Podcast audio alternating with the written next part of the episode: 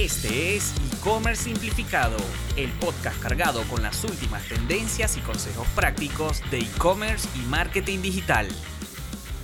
Saludos a todos eh, en este nuevo capítulo de E-Commerce Simplificado y viniendo de un episodio dedicado meramente al tema de la ley de protección de datos en Panamá que igualmente aplica en otros lugares del mundo, eh, de la región y que seguramente los países que aún no la tengan implementado es algo que viene, eh, ya eso es una tendencia mundial, así que hay que estar preparados. Y em, luego de ese episodio que grabamos con Nicole Pérez, abogada especialista en estos temas, súper apasionada por el tema, que nos ayuda a entender muchas cosas em, desde la perspectiva legal especialmente.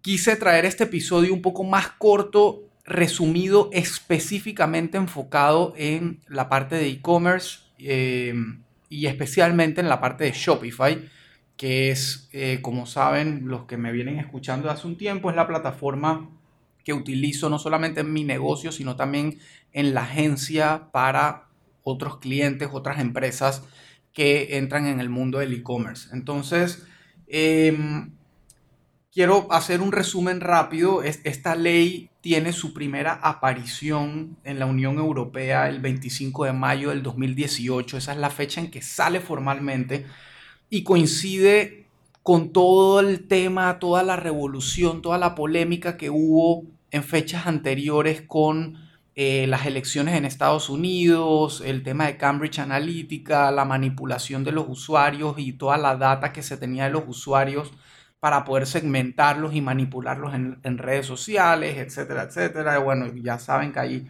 un documental sobre esto en Netflix, que igual se los recomiendo ver y saquen sus propias conclusiones, porque en efecto la tecnología tiene sus cosas buenas, sus cosas malas. más bien la manera en que, las, en que aplicamos la tecnología puede ser bueno o malo. Al final la tecnología es simplemente un medio, una evolución que ha tenido el mundo eh, y ya después viene cómo lo usamos nosotros, ¿no? Y cómo lo utilizan las grandes corporaciones. Eh, entonces esta ley, eh, su principal propósito es la de imponer obligaciones y responsabilidades a los controladores y procesadores de datos. ¿Qué quiere decir esto en palabras más comunes? Pues todo aquel que recopila, almacena, procesa, controla un dato de una persona, eh, tiene unas responsabilidades que cumplir. entonces, básicamente la ley dice, ah, tú eres un almacén que quieres recopilar datos de tus clientes para saber sus gustos y sus preferencias y tal, para mandarle mercadeo personalizado. Ok, entonces tú debes cumplir con estas reglas del juego para que estés, eh, como quien dice, en cumplimiento de la ley. Eh, eso es básicamente lo que busca la ley tanto en Europa como en Estados Unidos, como ahora en Panamá y en diferentes eh, países y regiones. Entonces, ejemplos de datos que normalmente recopilamos y basándonos en e-commerce. Eh, si la persona, si tú le ofreces, por ejemplo, un cupón de descuento a cambio de que se suscriban tu base de datos de email marketing, ya ahí tienes, digamos, como mínimo tienes el nombre y el correo electrónico de la persona. Ahí ya tienes dos datos. Eh, luego, básicamente, dependiendo de tu plataforma de email marketing, puedes estar incluso monitoreando el comportamiento de esa persona específicamente en tu sitio web a partir que te dio el correo. Incluso puedes saber si recibió el correo, si abrió el correo, si le dio clic a un link del correo. O sea, ya empieza una serie de seguimientos basados en que el usuario eh, voluntariamente te dio su, dato, pero no necesariamente el usuario sabe qué estás haciendo tú con él o qué tanto puedes eh, saber de él. Entonces, es, la realidad es que hoy en día las aplicaciones de, los datos son gigantescas, em, pero quisiera dar algunos ejemplos de lo que comúnmente nosotros como comerciantes y como usuarios eh, estamos expuestos o estamos haciendo. Entonces, por ejemplo, eso de email marketing, eh, cosas como eh, si un usuario llega, agrega unos productos al carrito, llega al checkout, pero no termina su compra y te dio su correo, o sea, rellenó los datos, pero no terminó la compra, con esos datos ya nosotros podemos hacerle un seguimiento y mandarle correos automáticamente recordándole los productos que abandonó en el carrito, tratando de incentivar a que termine su compra, etc. O sea, todo ese tipo de acciones nacen a partir de datos y, acciones eh, o activadores que eh, generan esa acción de mercadeo. Eh, si digamos que el cliente te compra, entonces ya ahí tú estás recopilando aparte la dirección residencial de la persona o de la oficina, el teléfono, el país, la ciudad, etcétera, para poder entregarle. O sea, el usuario voluntariamente te está dando esa data porque te compró, quiere su producto, entonces necesita que tú le entregues. Son datos obvios, pero los tienes. El hecho es que tienes los datos en tu posesión. El cliente obviamente está confiando en ti como marca, como comerciante, en que tú le vas a dar el mejor cuidado a sus datos, pero la realidad es que están ahí, están en una base de datos y el cliente no necesariamente sabe qué vas a hacer después tú con ellos, si, son, si están seguros o no. Y asimismo puedes recopilar tarjeta de crédito, información bancaria eh, y en fin, una serie de datos. Y hay cosas más complejas como las famosas cookies. Eh, las cookies no son más que eh, pedazos de código, scripts, como se le llama en inglés, pedazos de códigos que están insertados en tu sitio web y que una vez el usuario a través de su navegador tiene contacto con tu sitio web, esa cookie queda implantada en su navegador. Entonces, esa cookie lo que hace es darle seguimiento a la sesión de ese usuario desde su navegador contigo, con tu marca. ¿Qué puedes hacer con esas cookies? También un montón de cosas como saber cuánto tiempo estuvo el usuario navegando en tu sitio web, eh, qué páginas visitó, cuánto tiempo las visitó, eh, qué contenido, qué producto vio más, en fin. O también cosas como, esto es lo que facilita, por ejemplo, el famoso retargeting o remarketing, que es eh, mostrarle a un usuario anuncios o mensajes basado en la interacción que tuvo con tu página web. Entonces, por ejemplo, ese usuario que llegó visitó tu página, la cookie que tú tienes implementada, ya sea de Facebook, Google, de tu plataforma de email marketing, etcétera, porque casi que cada plataforma tiene su propia cookie. Entonces vamos a usar el ejemplo de Facebook. El usuario llega a tu página y tú tienes implementado el pixel de Facebook, que es como se le llama a, ese, a esa cookie y se le, se le implanta al usuario en su navegador, ya sea de su celular o de su computadora. Entonces el usuario vio un par de productos y se fue, se fue de tu página.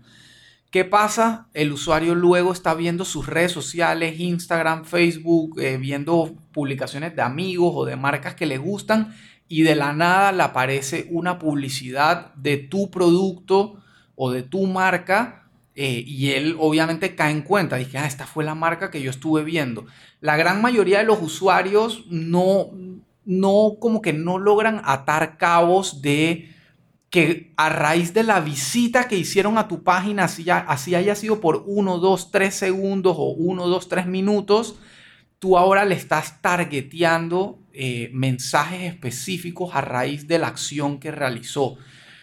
Y eso es la forma más sencilla de verlo y, estoy seguro que a ustedes les ha pasado también. De pronto ven un producto en Amazon y no lo compran, pero luego están navegando por otro lado y les empieza a aparecer ese producto. Es así de sencillo. Asimismo, tú puedes mostrar productos, videos, eh, etcétera, relacionado a tu marca. Y no solo eso, puedes llegar a un nivel de complejidad aún más profundo, como por ejemplo, si una persona visitó mi sitio en los últimos siete días, muéstrale este anuncio. Si esa persona visualizó tal categoría de productos, muéstrale este anuncio. Si esa misma persona agregó productos al carrito pero no los compró, muéstrale este anuncio.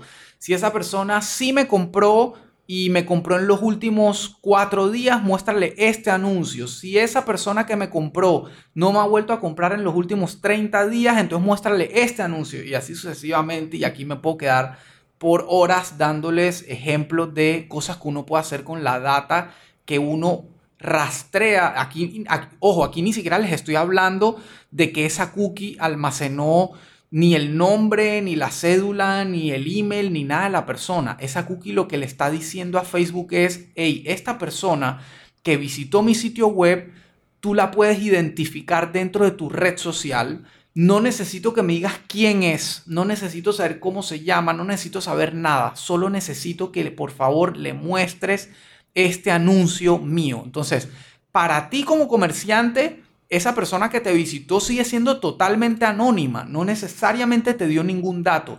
Pero para Facebook, que es el dueño del pixel o de esa cookie que se implantó en su navegador, esa persona no es anónima. Esa persona ya Facebook la puede rastrear y a partir de ahí Facebook con toda la información que tiene, sí puede saber quién es esa persona, cómo se llama, con quién se relaciona, con quién está casado, cuál es su edad, cuáles son sus intereses, qué música le gusta, etcétera, etcétera, etcétera. Y de ahí la gran importancia y la responsabilidad que tiene toda plataforma, todo comercio, todo lo que sea que almacene datos de persona. Es un tema bastante delicado y hay que hacerlo responsablemente.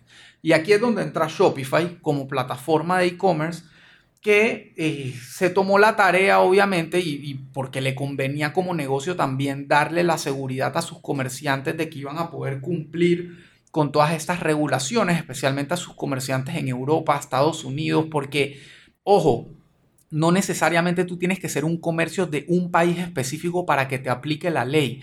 Si tú estás en Panamá, en Argentina, en Colombia, donde sea que estés, en México, y le vendes a clientes en Europa o en Estados Unidos donde aplica la ley, tú eres responsable de, la ley en Europa. O sea, si tú le vendes a un cliente en Europa, le despachas su producto, todo perfecto, y ese cliente quiere exigirte alguna de las aplicaciones de la ley, tú tienes que cumplir, porque si no lo haces, te va a caer igual la multa, la ley, lo que sea, de la manera que sea, no importa en el país que esté, la ley te va a llegar.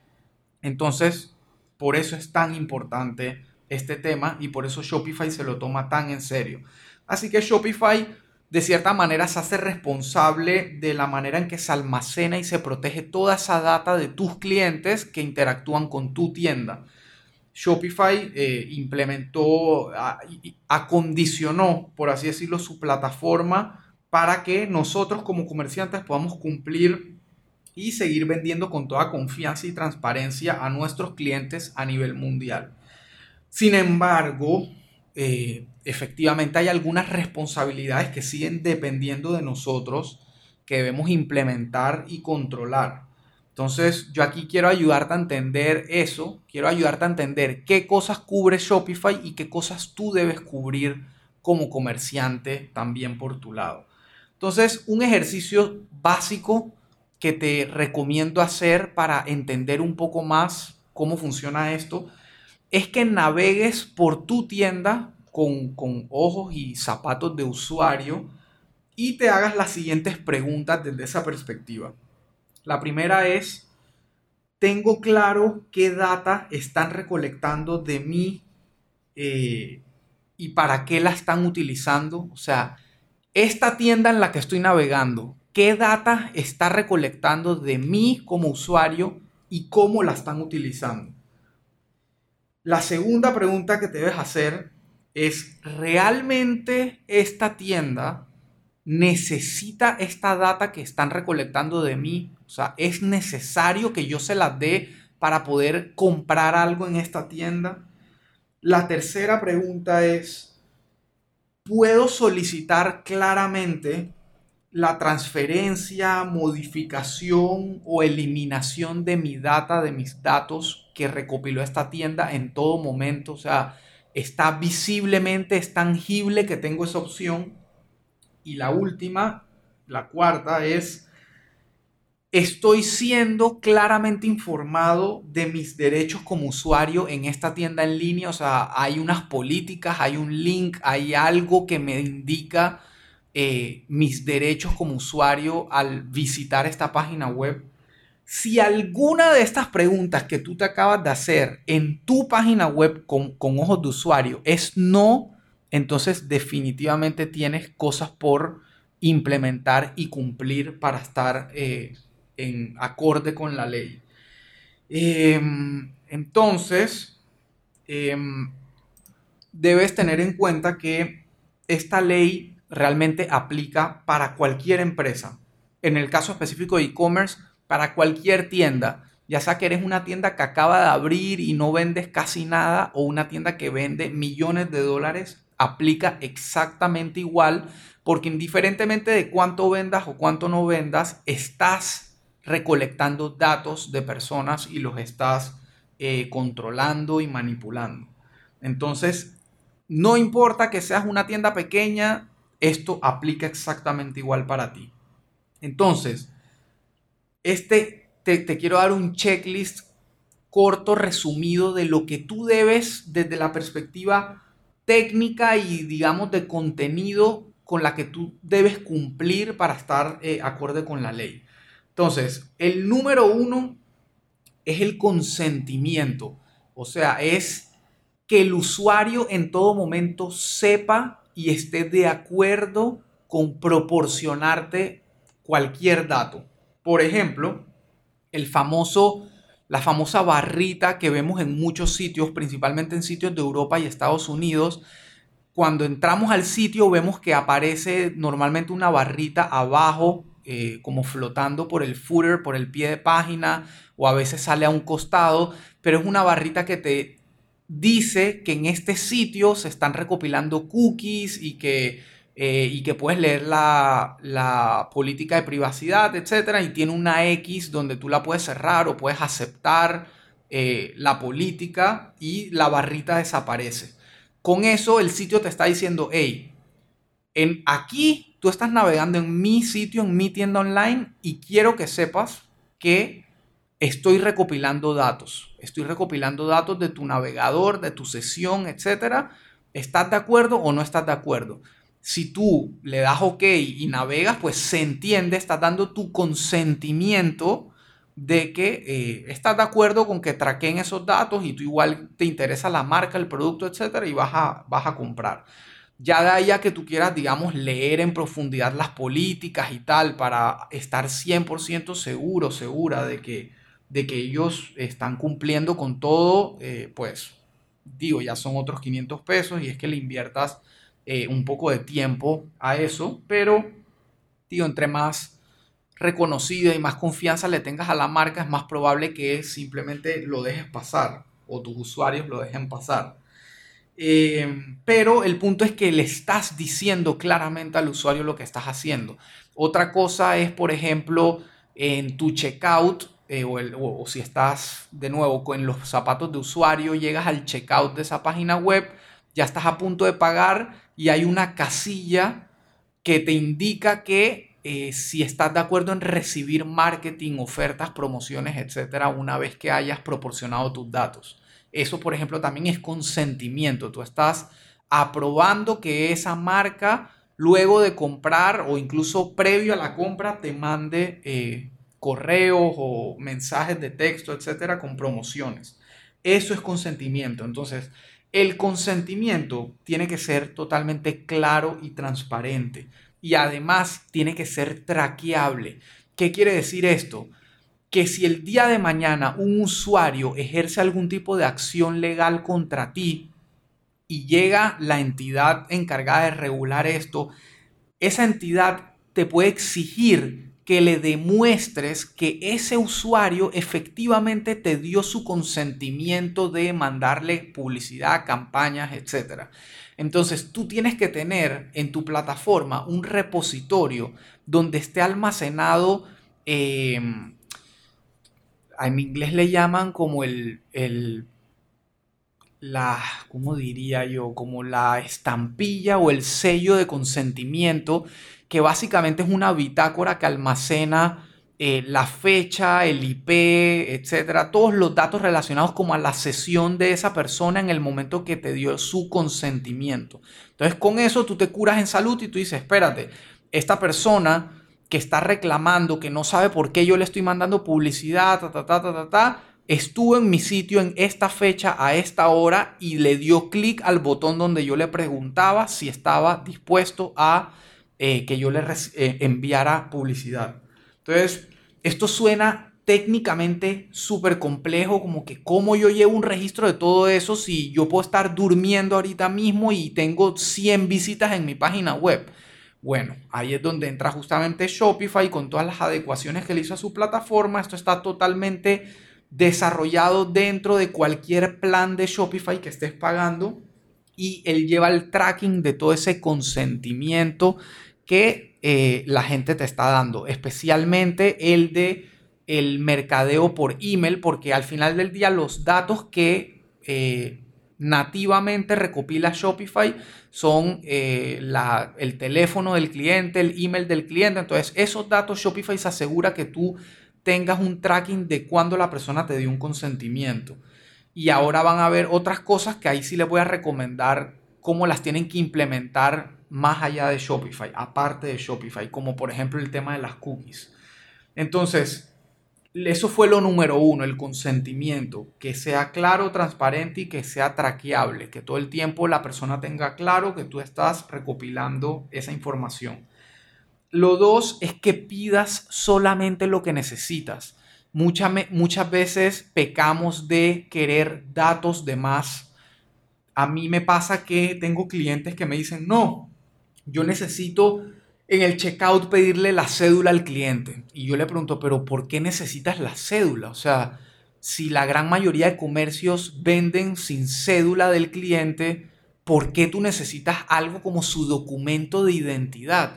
No, que porque así me aseguro que la persona, hey, la persona te puede inventar un número de cédula y tú igual no vas a poder hacer nada con eso. Entonces, ¿para qué lo pides? Hay otros clientes que sí me dicen, no, que por mi sistema de facturación me exige que yo meta el documento de identidad de la persona o, el documento de la empresa para poder facturar, ¿qué tal? Bueno, me parece una limitante técnica de su sistema de facturación, pero ya bueno, le toca, o sea, necesita el dato.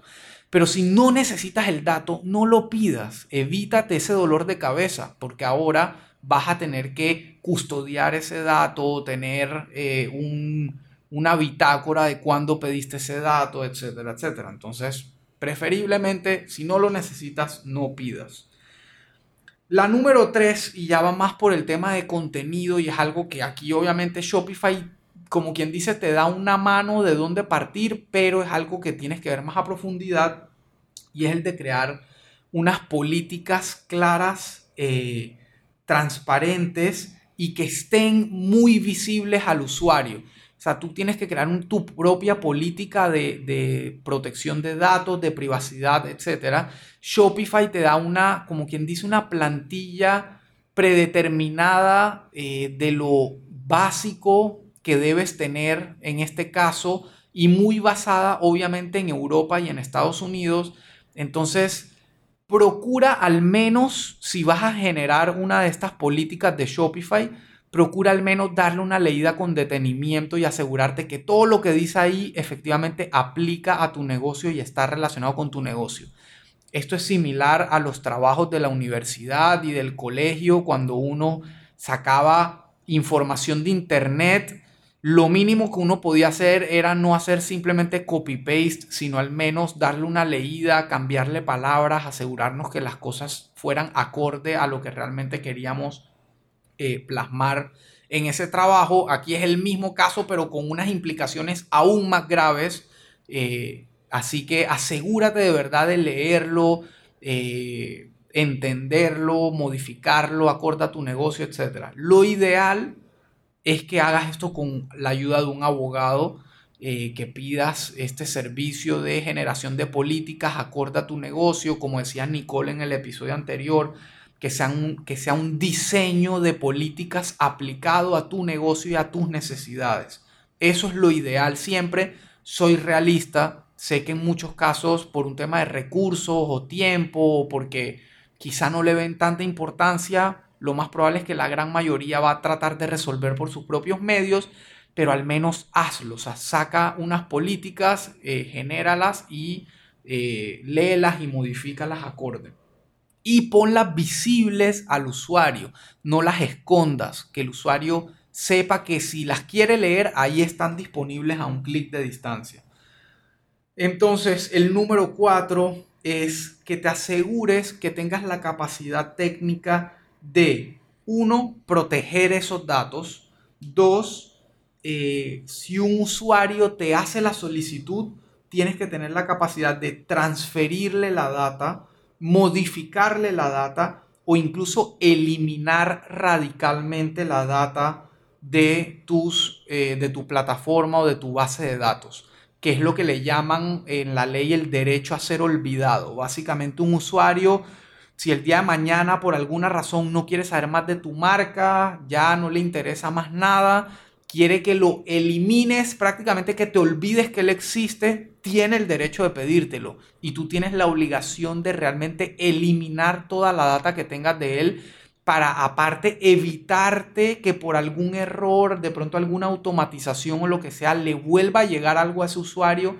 créeme que ese usuario va a tomar las medidas pertinentes para terminar perjudicando tu negocio. Entonces, es importante. Y aquí de nuevo, es algo que técnicamente tú lo piensas y dices, wow, ¿cómo voy a hacer? ¿Qué tengo que hacer para tener la capacidad de controlar esas cosas? De poder no solamente tener toda la data del usuario almacenada, sino poder tener la capacidad de el usuario específico que me lo pida, poder transferirle sus datos o modificarlos o eliminarlos. Y aquí de nuevo entra Shopify en juego y Shopify te brinda también todo eso ya desarrollado dentro de la plataforma tú vas a poder entrar eh, y espero pronto hacer un video mostrando específicamente estas cosas en Shopify.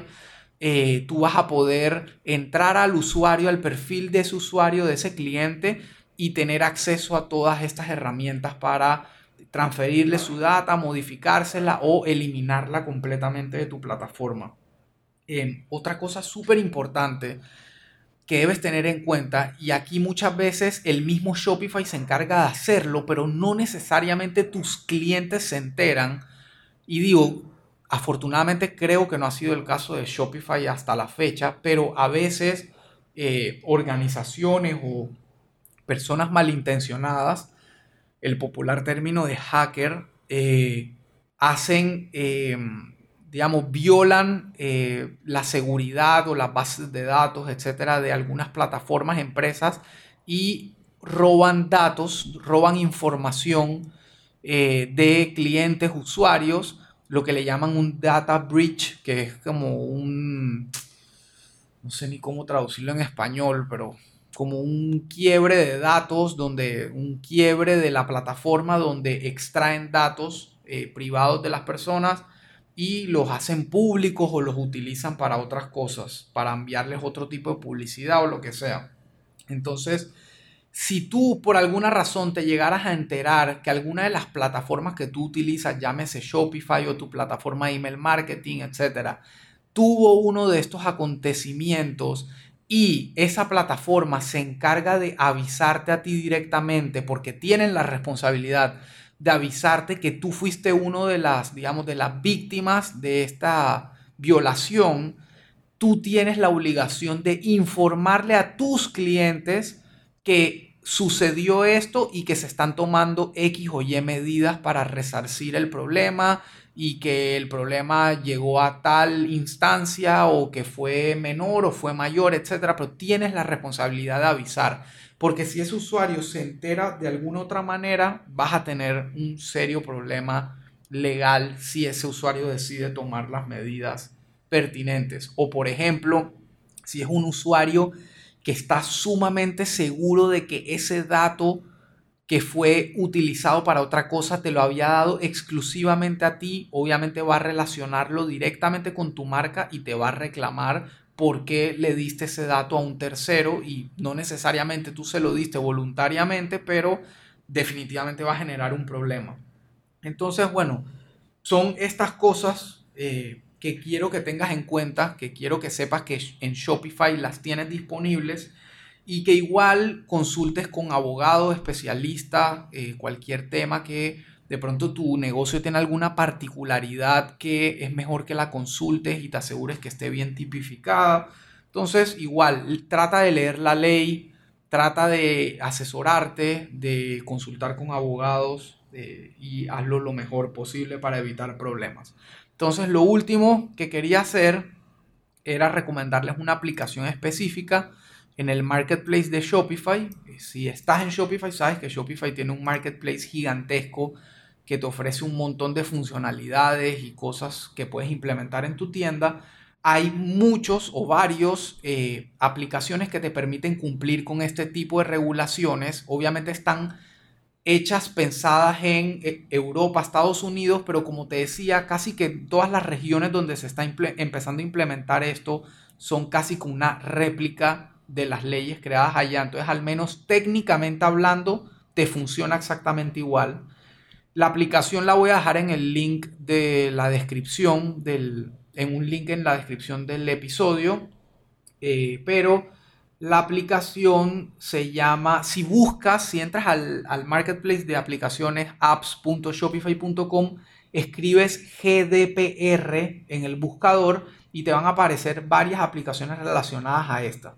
La que yo te digo tiene un icono azul que tiene unas como un círculo de estrellitas amarillas alrededor y en el medio de ese círculo de estrellitas amarillas hay como una especie de icono de papel o de hojas con un candadito. Así vas a poder identificarlo fácilmente.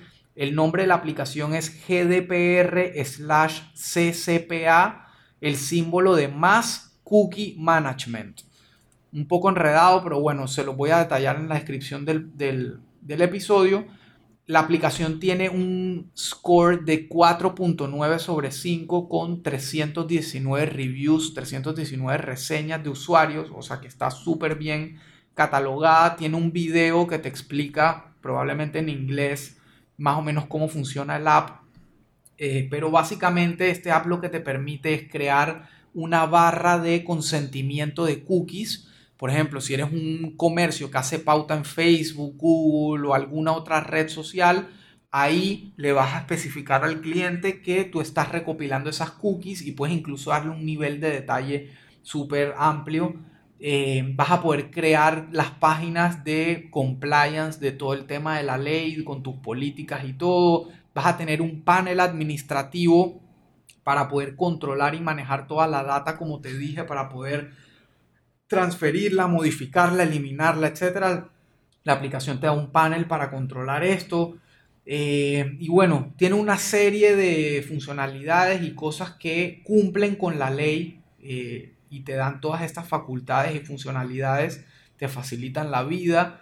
Eh, la aplicación está en inglés, pero tiene la capacidad de ser traducida completamente a español o a cualquier otro idioma. Em, la aplicación comienza gratis, es gratis de instalar si tienes eh, un máximo de 10.000 páginas vistas al mes. La aplicación se mantiene gratuita. Luego pasas a un plan de 6 dólares al mes que te da hasta 30.000 páginas vistas al mes. Eh, y así sucesivamente hasta que llega al máximo del plan, que ya es un plan ilimitado de 25 dólares al mes, que me parece bastante accesible y, digo, si eres una página que tiene tantas visitas al mes, pues definitivamente pensaría que tus ventas deben cubrir perfectamente bien el costo de esa aplicación y aparte lo que te evita es mucho más caro que lo que cuesta el plan, así que eh, definitivamente te, te lo recomiendo a ojos cerrados. Así que bueno, hasta aquí el resumen que les quería dejar. Si tienen alguna otra duda, escríbanlo en los comentarios del podcast o en la, nuestra página web o en nuestras redes sociales, Simplify e-commerce. Eh, y bueno, espero que les haya funcionado, que puedan revisar esto en Shopify, que investiguen la aplicación que les voy a dejar en la descripción. Y muchas gracias por seguir escuchando el podcast. Nos vemos en la próxima. Esperamos que hayas disfrutado del episodio de hoy y puedas ponerlo en práctica en tu negocio. Recuerda que si buscas ayuda con tu negocio o proyecto digital, puedes agendar una llamada de consultoría totalmente gratuita con Elías, ingresando en www.simplify.agency.